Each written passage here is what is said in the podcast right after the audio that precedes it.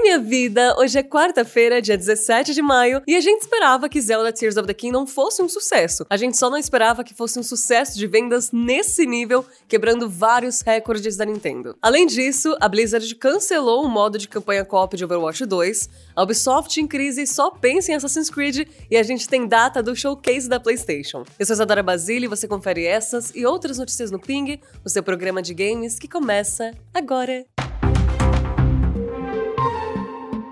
Superando mesmo as expectativas mais otimistas dos fãs, The Legend of Zelda Tears of the Kingdom vendeu 10 milhões de unidades pelo mundo em apenas três dias. Isso torna ele o lançamento de maior sucesso da história da franquia. E além disso, como se não bastasse, ele também é oficialmente o jogo de Switch com lançamento de maior sucesso nas Américas. O que nesse caso não é só nos Estados Unidos, mas também Canadá, México e nós aqui da América Latina. Para vocês terem uma noção do quão gigante é isso, Hogwarts Legacy, um jogo multiplataforma, levou duas semanas para vender 12 milhões de cópias. God of War Ragnarok, que saiu para Play 4 e Play 5, demorou três semanas para bater a meta de 11 milhões de vendas. E considerando o sucesso da crítica e vários vídeos de gameplay viralizando nas redes sociais, não vai demorar muito para ele ficar entre os jogos mais vendidos de todo o catálogo do Switch. A gente já tem um monte de conteúdo de Tears of the Kingdom aqui no canal do The Enemy, mas a pergunta que fica é: você que tá assistindo a gente, tá jogando, tá curtindo? Comenta com a gente aqui nos comentários do YouTube.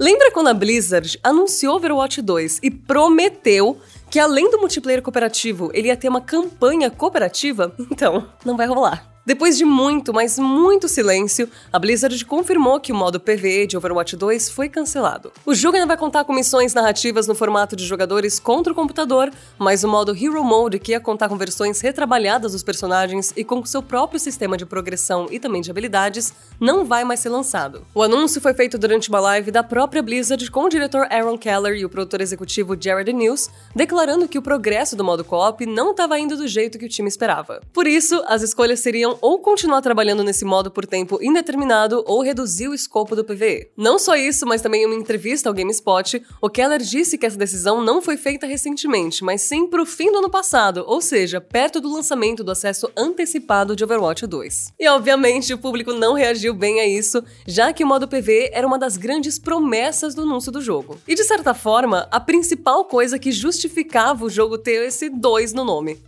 Overwatch 2 também não parece ter capturado a imaginação do público por muito tempo, já que os números caíram muito depois do lançamento, com o um relatório da Activision Blizzard de abril indicando que o jogo agora tem 18 milhões de jogadores. O que a gente pode admitir que é bem pouco para um jogo free-to-play de um estúdio da escala da Blizzard. E fica aqui como curiosidade porque uma reportagem recente do Kotaku revelou que muitos desenvolvedores estão planejando deixar a empresa por conta da política de retorno ao ambiente de trabalho presencial que está sendo exigido pela Activision Blizzard. Exceto para os executivos de alto escalão, claramente, que estão ali tranquilos no home office. Essa política e a vontade de alguns funcionários de deixar o estúdio por conta disso estão deixando vários desenvolvedores sênior publicamente preocupados com o fluxo de trabalho dos jogos deles. E claro, sempre vale lembrar das denúncias de abuso e assédio estrutural que rolou alguns anos atrás. Enfim, as coisas vão muito bem na Blizzard, maravilhosas. Lembrando que Diablo 4 sai daqui a pouquinho no dia 6 de junho.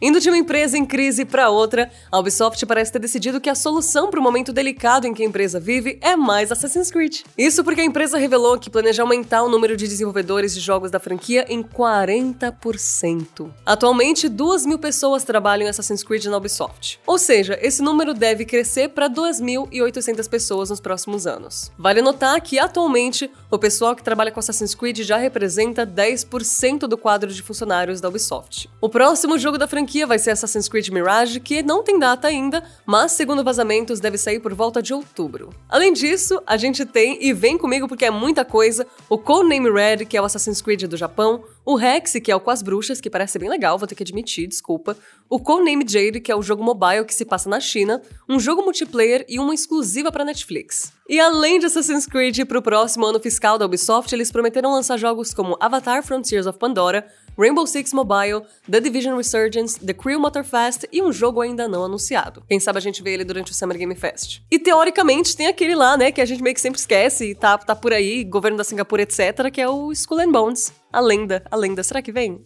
É, não sei.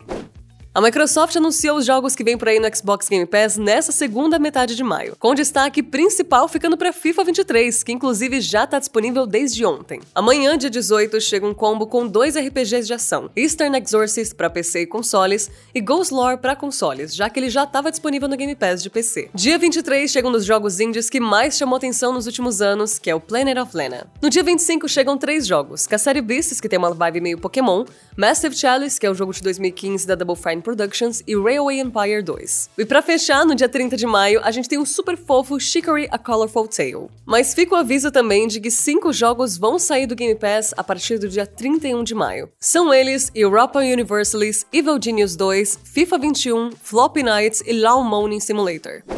Depois de vazar alguns dias atrás, o primeiro teaser do filme de Five Nights at Freddy's foi divulgado oficialmente pela Universal. Baseado na popular série de jogos de horror, o filme estrela Josh Hutcherson de Jogos Vorazes como um segurança que tem que sobreviver aos ataques dos bonecos assassinos da pizzaria onde ele trabalha. Ainda sem data no Brasil, o filme estreia no dia 27 de outubro lá nos Estados Unidos. E para fechar as notícias, a Sony confirmou que vai dar o pontapé inicial para a temporada de eventos de games com o próximo PlayStation Showcase marcado para a próxima quarta-feira, dia 24 de maio, às 17 horas do horário de Brasília. O evento promete ter pouco mais de uma hora de duração e vai ser focado em jogos de PlayStation 5 e PlayStation VR 2 vindo tanto de estúdios da Sony quanto de parceiros de grandes publishers e também de indies. A Sony não deu mais detalhes, mas a gente já pode esperar coisas como a data de Marvel's Spider-Man 2, por exemplo, mas também já tem rolado rumores interessantes pela internet, como o remake de Metal Gear Solid 3. Eu vou ser sincera, que esse aí eu, eu não sei se eu tô botando muita fé, mas eu quero muito calar minha boca. Você confere isso ao vivo com a gente pelos canais do The Anime.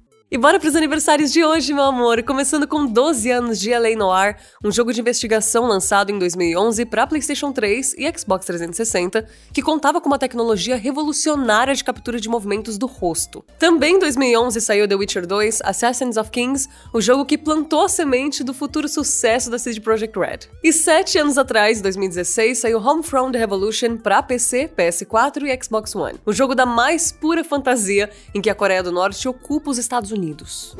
E acabou o ping de hoje, meu anjo. Muito obrigada por assistir. Um ótimo dia para você. E não esquece de seguir o Anime nas redes sociais para não perder nenhum dos nossos conteúdos. Se você estiver ouvindo a versão em áudio, não esquece de avaliar o ping no seu agregador de podcasts preferido. Um beijo e até o próximo vídeo.